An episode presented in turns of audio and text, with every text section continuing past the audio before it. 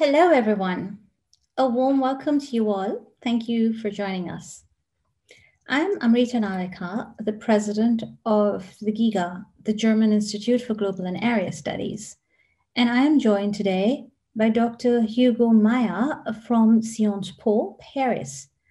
He was here both with his researcher hat on and also representing our partner institution for our Franco German Observatory of the Indo Pacific. The reason why we are both so excited and delighted to be co chairing this particular session is because we have a very special and distinguished speaker today who brings together expertise on several of our favorite research subjects. Dr. Tanvi Madan. Hugo will be introducing Tanvi in a minute. But before doing so, I will just say a few words about this collaboration and give you some technical details. The Franco German Observatory of the Indo Pacific is a joint initiative of Sciences Po CERI and the German Institute for Global and Area Studies, GIGA. The Franco German Observatory invites key actors from the Indo Pacific to present their visions of the region, how they conceive of the region geostrategically, and how they place other actors within this framework. We look forward to debating questions of economic interdependence, trade and investment, security policy, and how the expectations of relevant actors and stakeholders are shaping and being shaped by each other and also the region. Now, many of you have already joined us for the first three inspiring installments with Professors Raja Mohan, uh, Rory Medcalf, and Saori Katada, who focused on priorities and challenges from the Indian, uh, the Australian, and the Japanese sides. For those of you who were not able to join us, you can catch up via the recordings on our websites. Today, at this fourth session, uh, we are honored to have with us Dr. Tanvi Madan, and she will be focusing on the United States.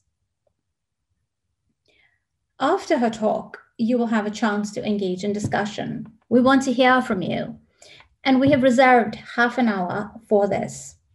You can use the Q&A function to pose your questions as the talk moves along, so you don't have to wait for the talk to get over to pose your questions. We'll make sure that um, we get to read some of them out um, to Tanvi and get some discussion going on that. And um, having said that, you're also welcome to raise your hand and using the raise hand function. And uh, we can ask for the mic to be transferred to you.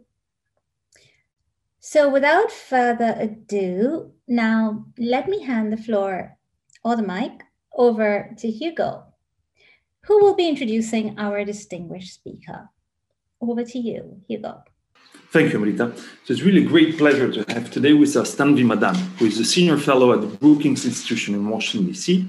She works in the project on international order and strategy within the foreign policy program and is the director of the India project research focuses on India's role in the world and its foreign policy, and in particular on India's relation with China and the US. And she also undertaking research at the intersection between India's energy policies and its foreign and security policies. She's the author of The Fateful Triangle How China Shaped US India Relations During the Cold War, published by Brookings Institution Press in 2020. And she's concurrently um, completing a monograph on India's foreign policy diversification strategy and researching her next book on China, India, US triangle. So this is really a broad range of very important themes. So it's a great pleasure to have you with us today. And Tanvi is going to talk about the Biden administration policy in the Indo-Pacific for about 20 minutes. Tanvi, the floor is yours. She laid out in uh, the article how you really saw East, East Asia, Southeast Asia, and South Asia as being connected, particularly famously saying that we need to start thinking about India when we think about China and not just think about, for example, India Pakistan hyphenation.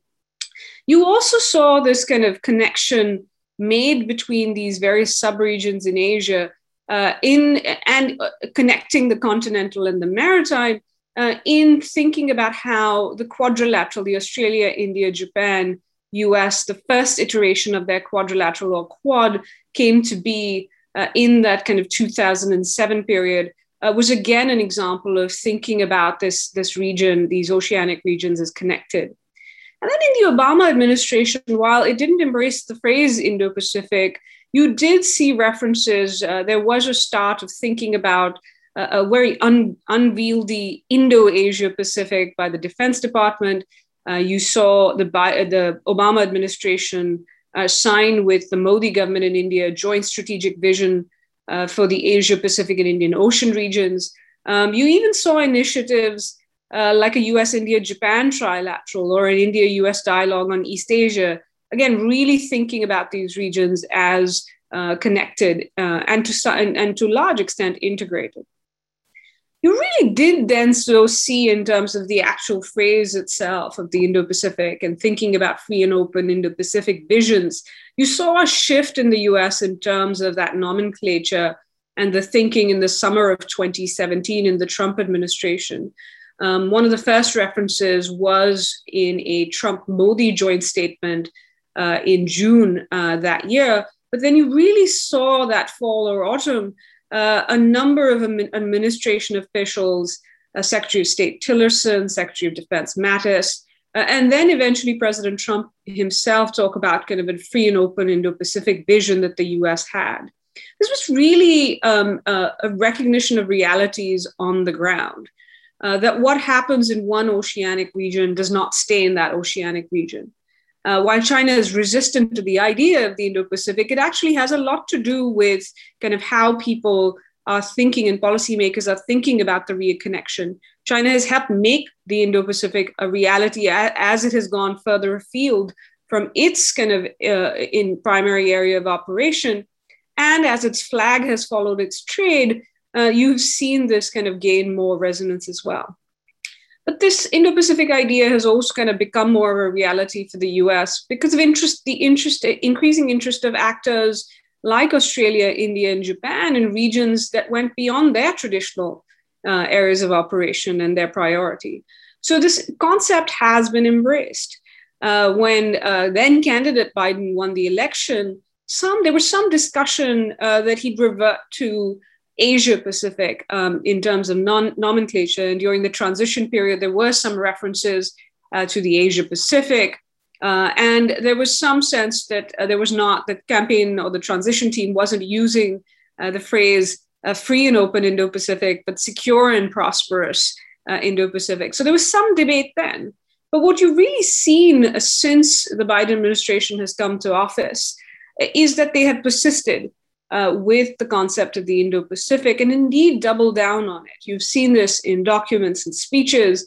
You've seen this in the persistence of what used to be called Pacific Command, continuing to be called the Indo uh, US Indo Pacific uh, Command. You've seen this in the creation of a new role at the National Security Council uh, of coordinator for the Indo Pacific, uh, under which you see uh, um, the kind of China, South Asia, and Southeast Asia and Oceania divisions come.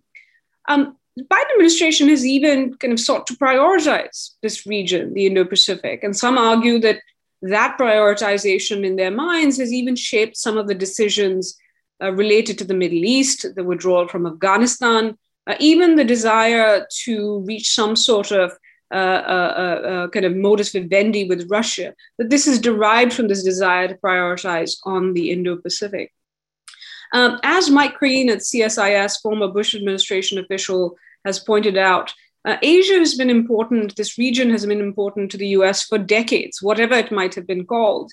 And in recent decades, uh, before I, I, would say the last decade or so, it was largely seen as an opportunity uh, but now there's also kind of this looming challenge that is really causing uh, this prioritization. And there's little doubt that concerns about a rising China and its assertive behavior have shaped the Biden administration's view of this priority.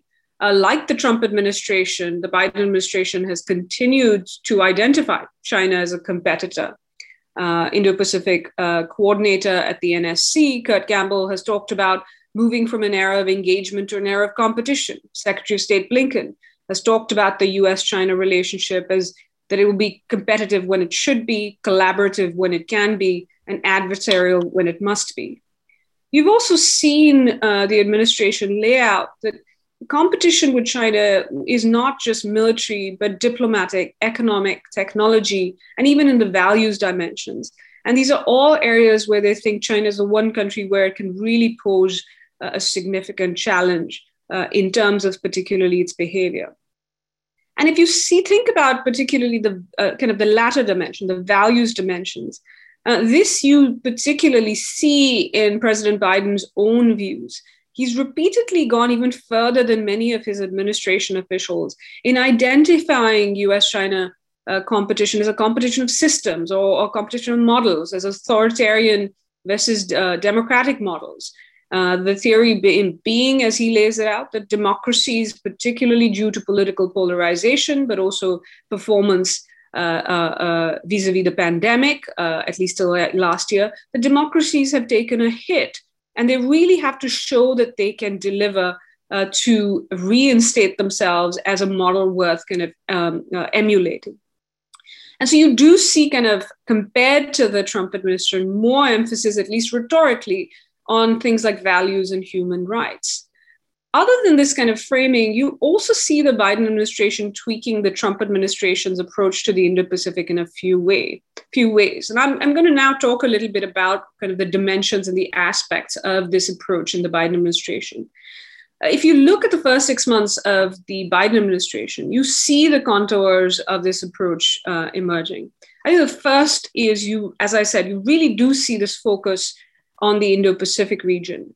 Uh, you see this in terms of the sequencing of phone calls uh, that President elect Biden made uh, during the transition, and even uh, after he, uh, if he, after he came to office, um, that the Indo Pacific, for example, uh, allies were up front in terms of the sequencing. You've seen this even in terms of meetings. the Quad Summit, for example, was the first multilateral summit that President Biden hosted. Uh, the first kind of major trips that Secretary of Defense Austin and Secretary of State Blinken made uh, was to the region, to Japan, to Korea, and then Secretary of Austin went to India. Uh, uh, uh the Japanese and South Korean leaders were hosted here first in Washington. You saw Deputy Secretary of State Wendy Sherman visit Southeast Asia. And you've also seen engagement uh, with countries in South Asia, Indo Pacific countries like Bangladesh, Nepal, and Maldives. Uh, you even see this prioritization and focus in vaccine diplomacy. If you look at where the US, either unilaterally or in, for example, with the Quad Vaccine Initiative, where the focus is, it really is in delivering to the Indo Pacific and within that, often to Southeast Asian countries all this reflects another aspect, the second aspect of the Biden administration's approach to the Indo Pacific, that it is not a China first approach, even though that uh, view of China as a competitor is shaping the larger approach. It's not a China first approach. Uh, but at least in terms of how they have laid it out, it is an Indo Pacific or Asia first approach from which China policy would flow. And again, you see that in the sequencing of the meetings. The US China summit in uh, Anchorage took place after uh, a number of engagements with Asian allies and partners. Uh, and the Biden administration made it a point to brief key allies and partners, both in the Indo Pacific but also in Europe, ahead of that Anchorage summit, and then brief them on the meeting after that as well. There's now talk of, for example, a future Biden, a future uh, Biden engagement with Xi Jinping. Uh, but this is after he has already met with key allies uh, and partners. Uh, and that kind of talks also a, a, little bit about kind of the third aspect of the Biden administration's uh, approach, uh, which is a desire to shore up alliances and partnerships as part of their Indo Pacific strategy, in part to build a position of strength, as they, they call it, from which to approach competitors. And you see this shoring up of alliances and partnerships as a key focus in these first few months, the deepening of bilaterals, uh, of trilaterals, uh, of the quadrilateral, uh, particularly engagement with the major and middle powers, uh, but also with other countries in the region. Things like moving to complete uh, basing agreements, uh, the kind of the either formation of or kind of maintaining and continuing to meet these like-minded coalitions uh, these like-minded coalitions coming about partly because there's a recognition that the existing architecture in the region is insufficient to meet the challenges. And that existing architecture includes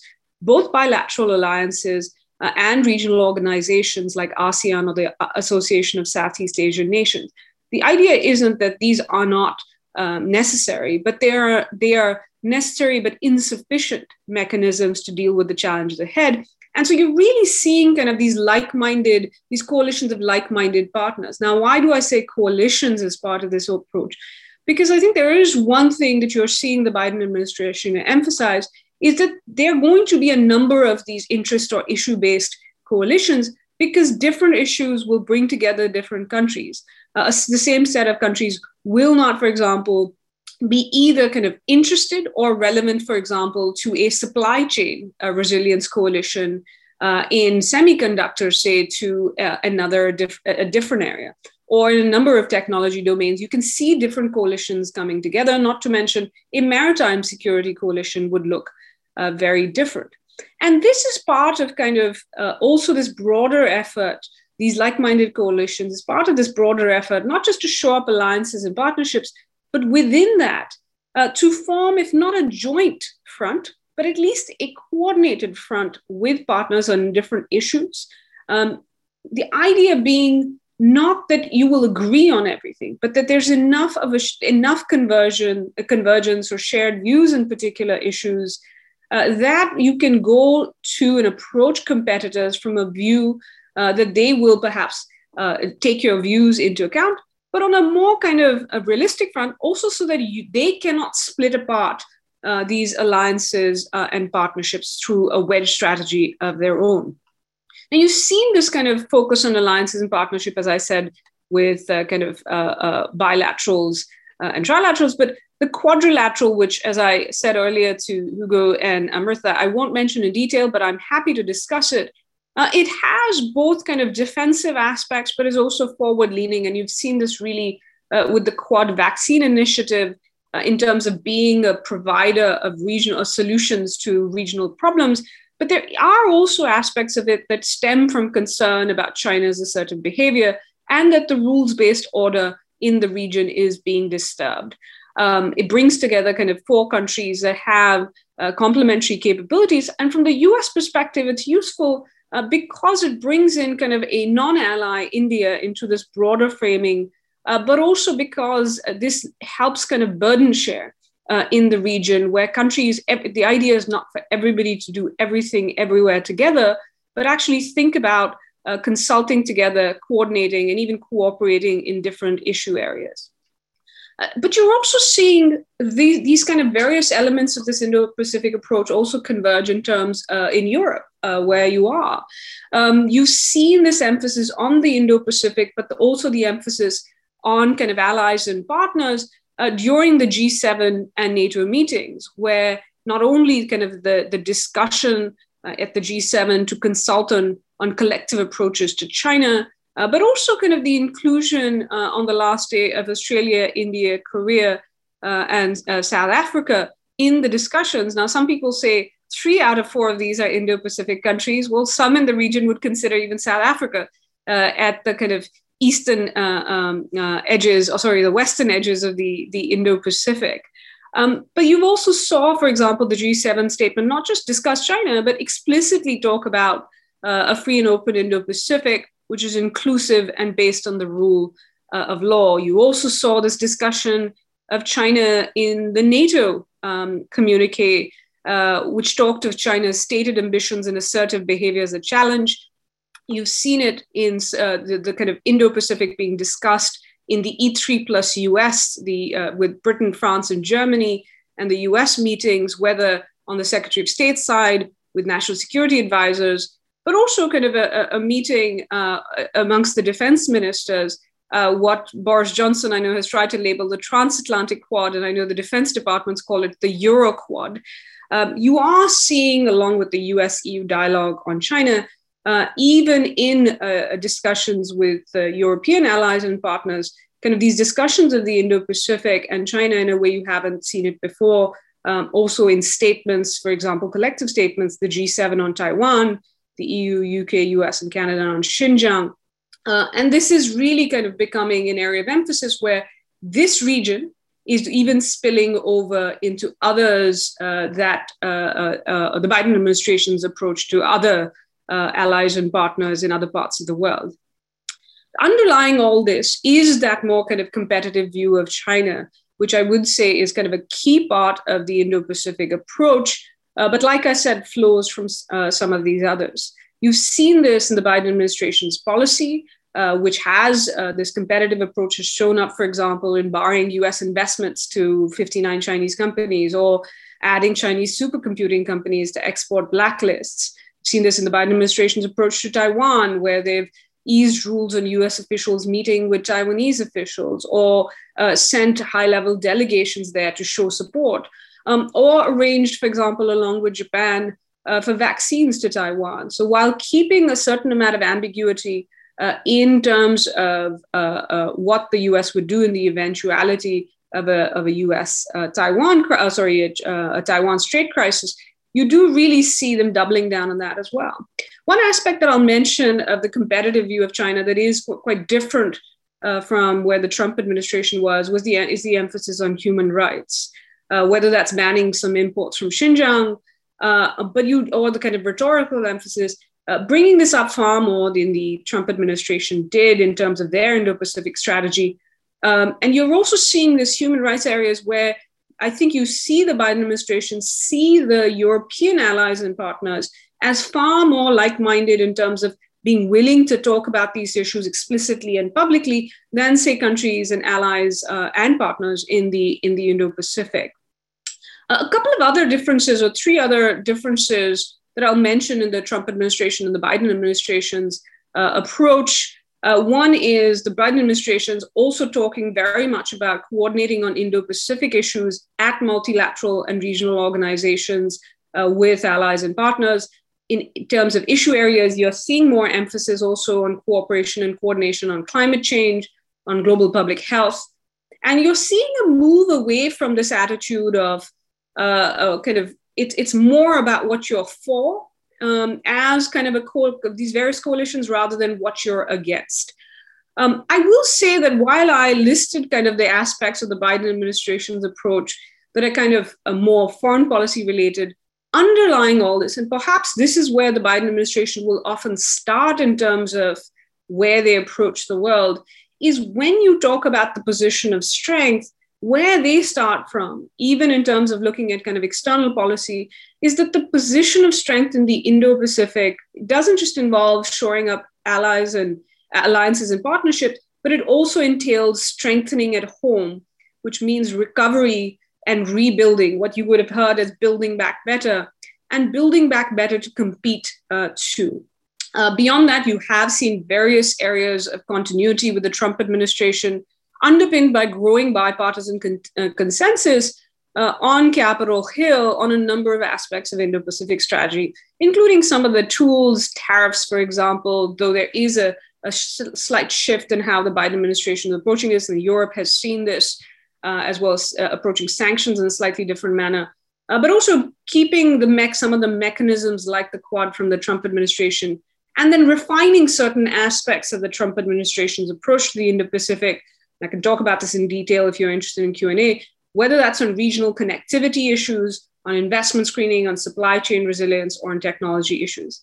I'm just going to take two minutes um, uh, to end with mentioning some challenges and, and criticisms to the, the, Biden administration's Indo Pacific approach uh, that we've heard or that the administration is facing.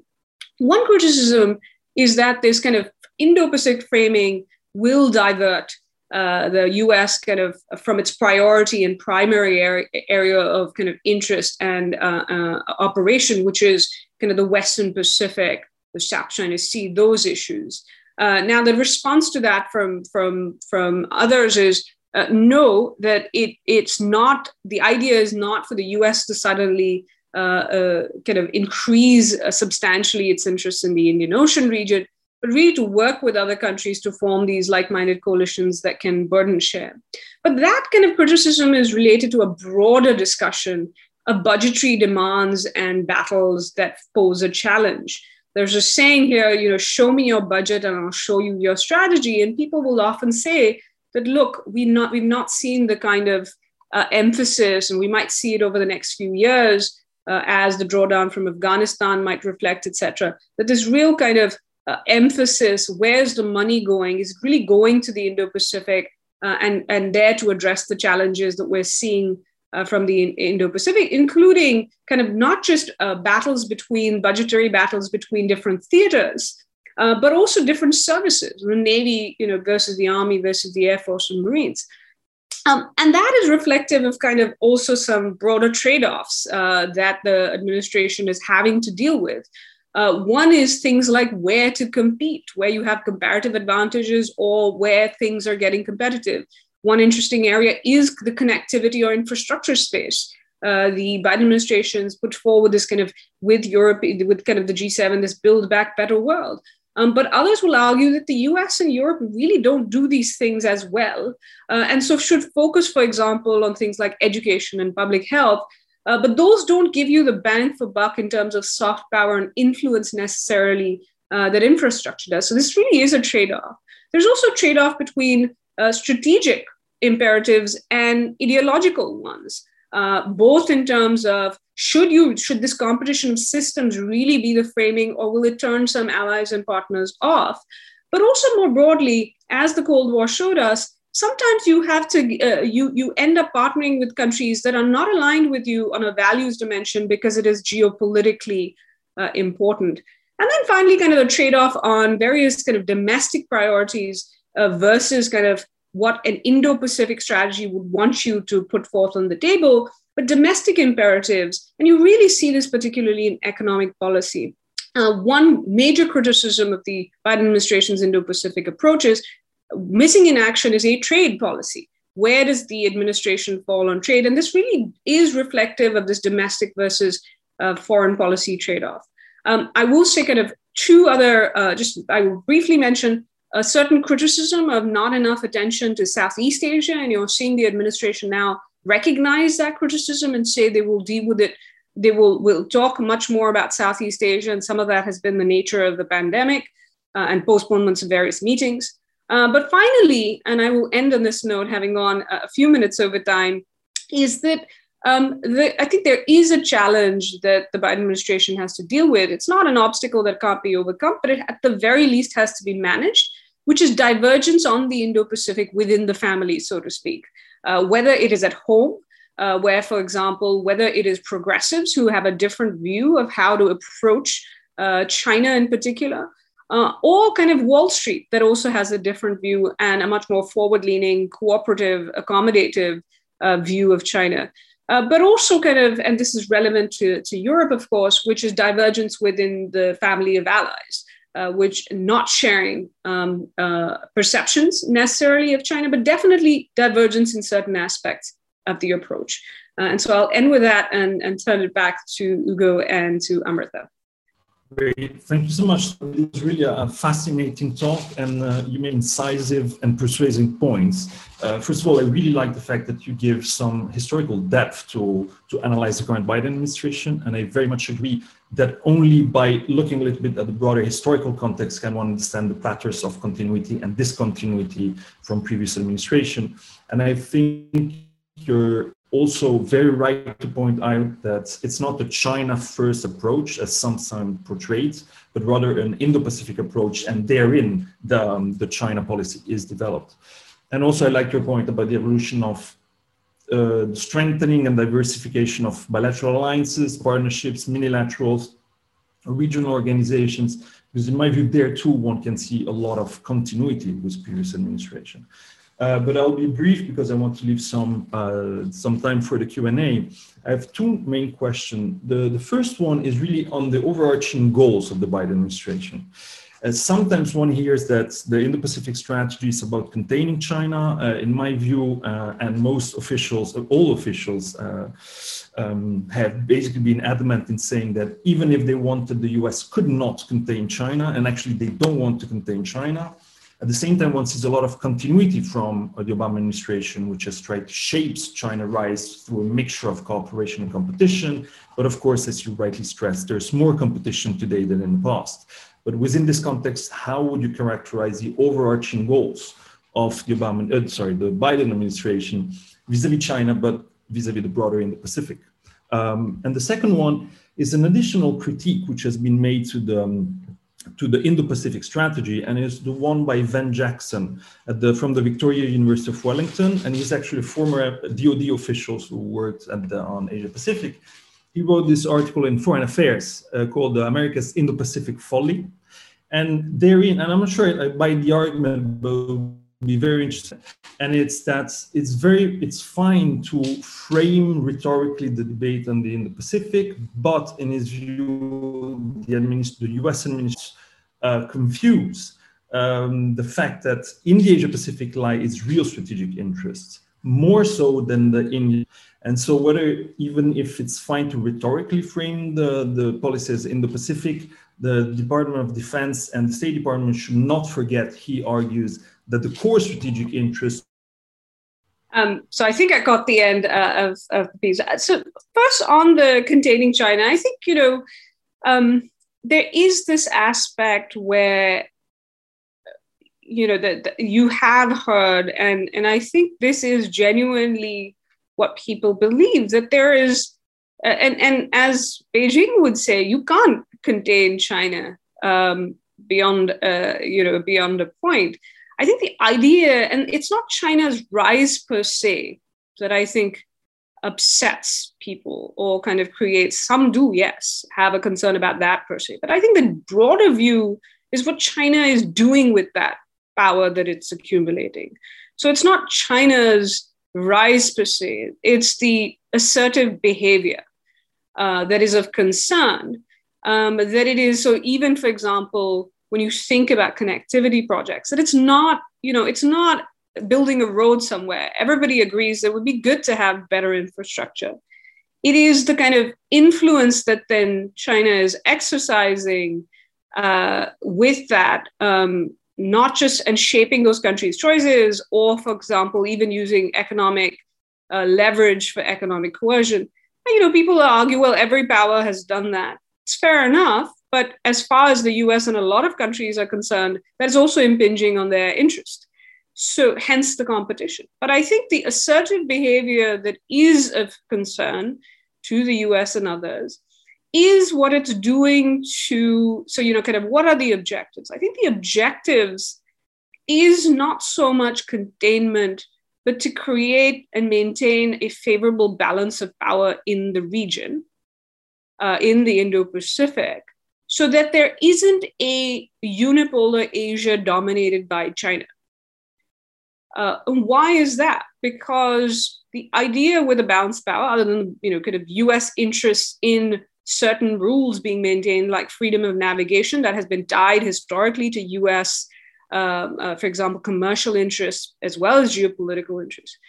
Um, but it is also kind of to, to think about rules. And when you people say, what does rules based order mean? It's this set of norms, laws, etc., that have been established that have allowed this region to really be this global engine of growth uh, and for various countries to benefit from it.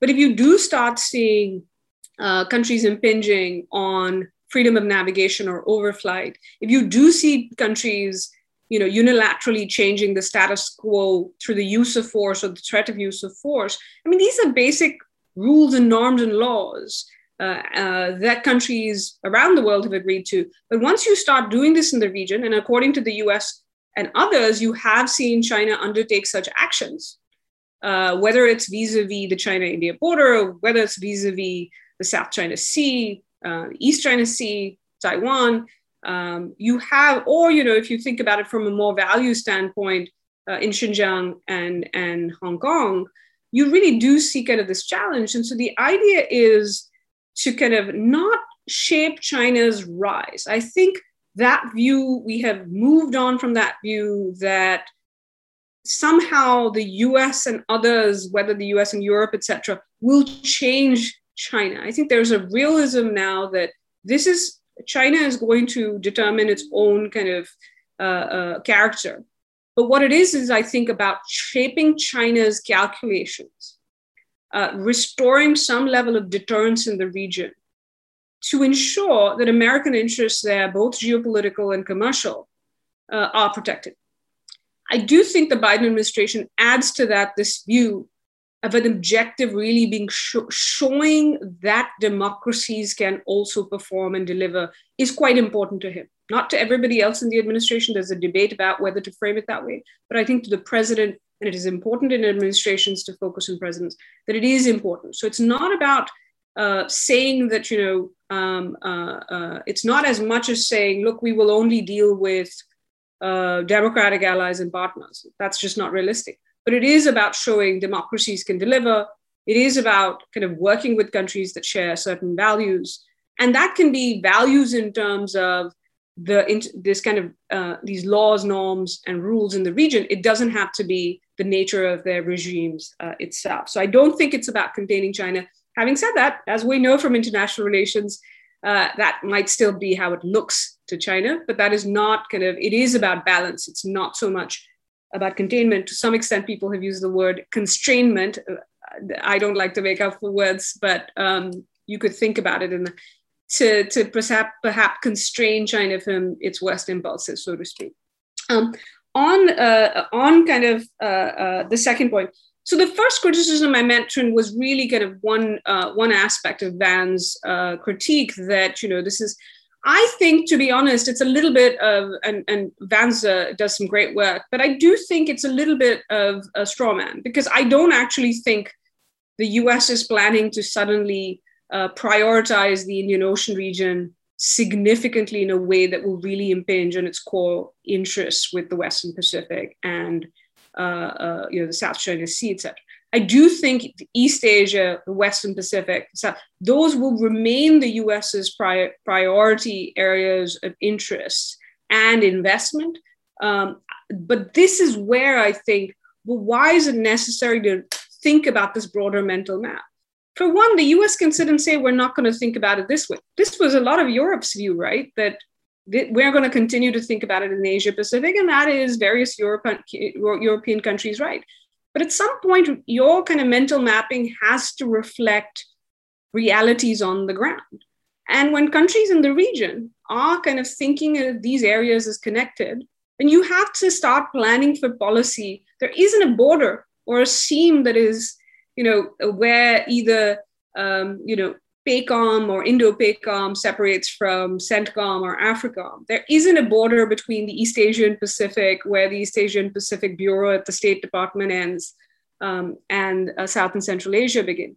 So it's really about, I think, not so much about uh, that the US is suddenly dropping this priority. I think it's accepting realities on the ground and finding ways to work with countries who can be helpful. Hence the Quad, hence this investment in India or India, Australia, Japan. Also, another aspect, hence, there's this encouragement of countries, allies, and partners engaging with each other, even if the, uh, the US is not in the room. For example, the Australia, India, France trilateral, uh, or increasing UK uh, engagement in this in the Western Indian Ocean region.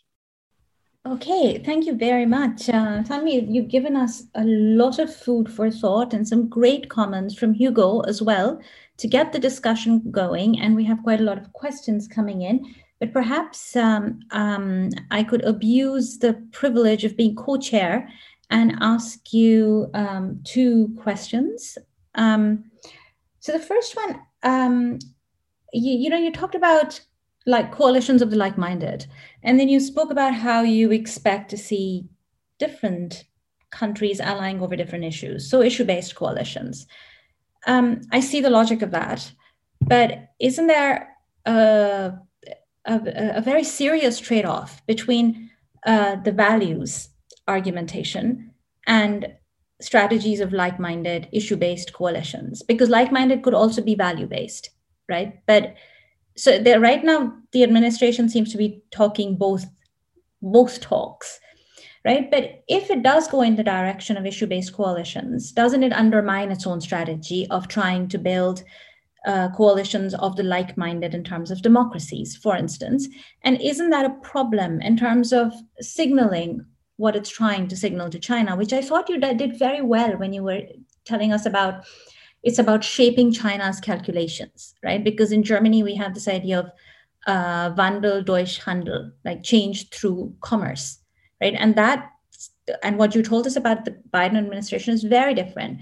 But if we do get the issue based coalitions, right isn't that a signal that well we'll sort of still do keep doing what we're doing anyway? We'll just give it a pretty name. We'll give it a different name. But we'll still just keep doing what we're doing. So that's one question. And the second question is actually about um, the comprehensive agreement on investment us europe relations.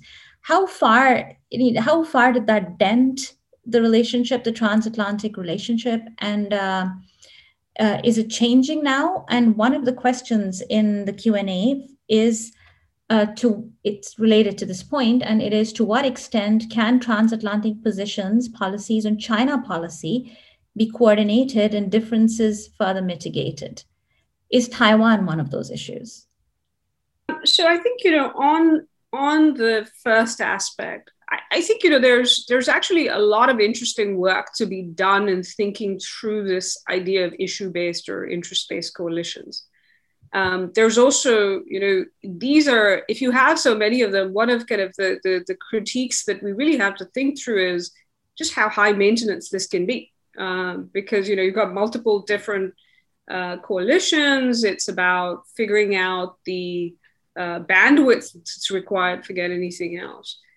But I do, on the, I actually think by having different um, coalitions, it it's almost it, it moves away from this idea of with us or against us. And with us or against us suggests one big coalition that's either about only democracy which is then you're excluding potential like-minded countries on like vietnam for example. Now, if you think about china as a geopolitical challenge the us has more in common uh, with vietnam than perhaps it does with germany um, and so, how do you then think about different areas where it's coalition in some ways are reflective of tolerance of differences amongst allies and partners? You're not forcing countries into one big alliance or bloc. You're recognizing that, and, and, and CAI showed this, that countries, your own allies and partners, have divergences with you. And so you're saying, look, th- these are the areas we're interested in. We'd love to have you on board um, either now or down in the future. Um, for example, the Quad's a good example. Would the US like to have South Korea in there? Yes. South Korea is not comfortable with joining that grouping. And so um, the idea is to work with South Korea in different ways uh, and not through the Quad. And so I actually think, in terms of thinking about the, the tolerance of differences as a value, uh, because as you've seen the Biden administration lay out, laid out, when they're talking about free and open Indo-Pacific, they're talking about free as in not just uh, thinking about it also as countries' freedom to choose, to make their own choices. I actually think the coalitions is a better way of doing this. Uh, where, yes, if you want a coalition of democracies that will then speak out on human rights and human rights issues in Xinjiang, you get that with um, uh, a certain coalition. You won't see that. You you will see it you know kind of in a in a broad sense in the quad statement. But the quad countries and it's not just india uh, that has is a bit of a sovereignty hawk. Even australia and japan don't like for example mentioning these issues very explicitly because for example they think it constrains their hands with partners like vietnam so you don't see you see it in kind of a much more broad way you talk about democratic resilience in the region rather than criticism um, that's related, I think, to the comprehensive. Uh, um, I'm a historian, uh, particularly a historian of the Cold War, uh, and this is, you know, if you think about differences between US and Europe uh, uh, and allies, this is in some ways is a little bit it was a blip i think there was it was also kind of a lack of communications that um, that didn't reflect well uh, there was a sense that you know this was kind of preemptive and we see this almost weekly or monthly where you know whether it's uh, France and Germany proposing talks with Russia, forget with the US, other EU countries haven't heard about it. Um, I think we're going to see these differences. I think so. That this the, the, the uh, agreement investment itself, I think it was less of a. I think there have been bigger problems. Uh, the alliance has been more resilient. It is reflective of something that is going to be a challenge, which is, as you said about Germany, uh, that Europe does see China differently, or none. I shouldn't say Europe as a whole, because obviously there are differences within Europe. Uh, but Germany and France have a different view, and I think Germany, in particular, because of commercial interests, as you pointed out, has a different view of this. Now, to some extent, this is natural. Uh, but I actually think over time, you will see, you've already seen it over the last five years, um, it's not about Europe going to uh, the Indo Pacific. China's coming to Europe, is in Europe. And I think you'll start seeing uh, this more and more. You see it in Hamburg, um, where the, the, Chinese presence is very physical as well in terms of Chinese brands that you see.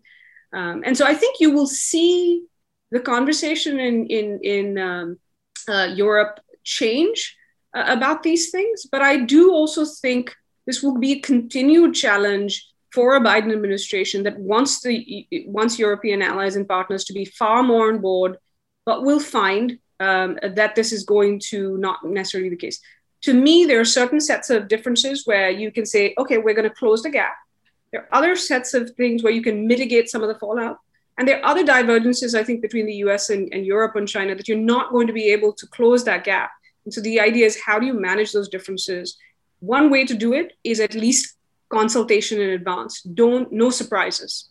And I think part of the problem with the CAI was you're surprising and you're putting your allies in, in, in, a, in a bind. Okay, um, and sort of, and just sort of um, small point in issue-based coalitions. There's a lot. We have a lot of work on this in the context of the GATT and the WTO. So another time, I hope you and I can speak about this bilaterally. But time is moving on. We have lots of interesting questions. So maybe I'll take two from the written Q and A, and then pass and let you answer, and then pass over to Hugo. Um, and so the first one is from David Camru and he's writing the CSIS just published today a report, The Unlikely Indispensable US Vietnam Partnership. You already talked about Vietnam in your comments. So is it reasonable to talk of a quad plus, a quad plus with Vietnam, joined by South Korea and New Zealand, and perhaps others such as the Philippines and Canada? And the second one is from Johannes Pimple, and he's asking in how, uh, how far does the focus of the Biden administration on the Indo Pacific affect the people in Hong Kong and Taiwan? Sure. I think, you know, there um, uh, on the Quad Plus, I think, you know, they're. Um, they, you have seen, though it's not called a Quad Plus officially, I think colloquially we call it a, these Quad Plus initiatives. I think the Quad will remain the Quad for various reasons, uh, including the fact that they have a level of convergence on um, China, but also willingness to frankly stick their necks out and take the blowback that um, that might be the case um, from from Beijing on on on joining the Quad. Uh, whereas other countries don't have that comfort level. I mentioned South Korea, but I suspect Vietnam would also have uh, the, a similar view in terms of joining the quad as the quad. So in terms of expanding the quad. Um, but what I do think you're going to see and already seeing is the quad engage with these countries. So during um, over the from about April 2020, if I'm not mistaken, or maybe it was May 2020, you saw regular phone calls at the Deputy Secretary of State level with the Quad plus those three countries uh, mentioned, uh, the Vietnam, uh, New Zealand, and South Korea, Vietnam as, as then chair of ASEAN, that had regular discussions to coordinate on pandemic response and recovery. They have recently restarted those, those engagements. You've also seen in terms of countries like Canada, you saw a quad uh, anti-submarine warfare exercise with Canada. You saw an anti, you saw a uh, another uh, ex Quad exercise uh, with the Quad countries joining uh, France um, uh, for, for its kind of thing in the uh, a regular exercise in the Bay of Bengal. So you are seeing these kind of mix and match formulations. It's it's variable geometry, as people have called it, flexible geometry. But I think what's important about thinking about the Quad is the quad at the end of it's a bit like the UN Security Council. At the end of the day, it's about member states. And if you, it's along with the quad is really worth looking at what these four countries are doing bilaterally and trilaterally with each other, with other countries as well. And so I'll give you one example. You, you saw a couple of years ago a US, India, Japan, Philippines group sail through the South China Sea. It's kind of an opportunistic or you know planned thing, but you're finding different ways to improve interoperability, but also to send signals. And so you're going to see a lot of this mixing and matching. And I think that's the way to go. I do think the Quad countries need to do a better job, particularly of, of talking to other countries what the Quad is and what it is not. Um, and I think that is very important uh, because you are seeing uh, you are seeing some of uh, some of that uh, concern. Amrita, can you remind me the uh, second uh, the you, you had second question? I think it was Johannes's question, right? Yeah. What does the strategy imply, um, the Biden administration strategy for the people of Hong Kong and Taiwan? So I think, you know, probably different things for both. I think, you know, one of the things has been, I think Hong Kong in some ways has also shown you the limits of what countries can do. I do think you've seen, for example, uh, the Biden administration continue uh, various aspects of the uh, Trump administration's approach to Hong Kong in some ways. The difference was, of course, President Trump said that, you know, basically gave Xi Jinping the green light to do whatever he wanted to. Um, but I think you've also seen this in some ways reflect um, uh, a change in how Europe, or especially the UK, has seen uh, China's uh, China's actions.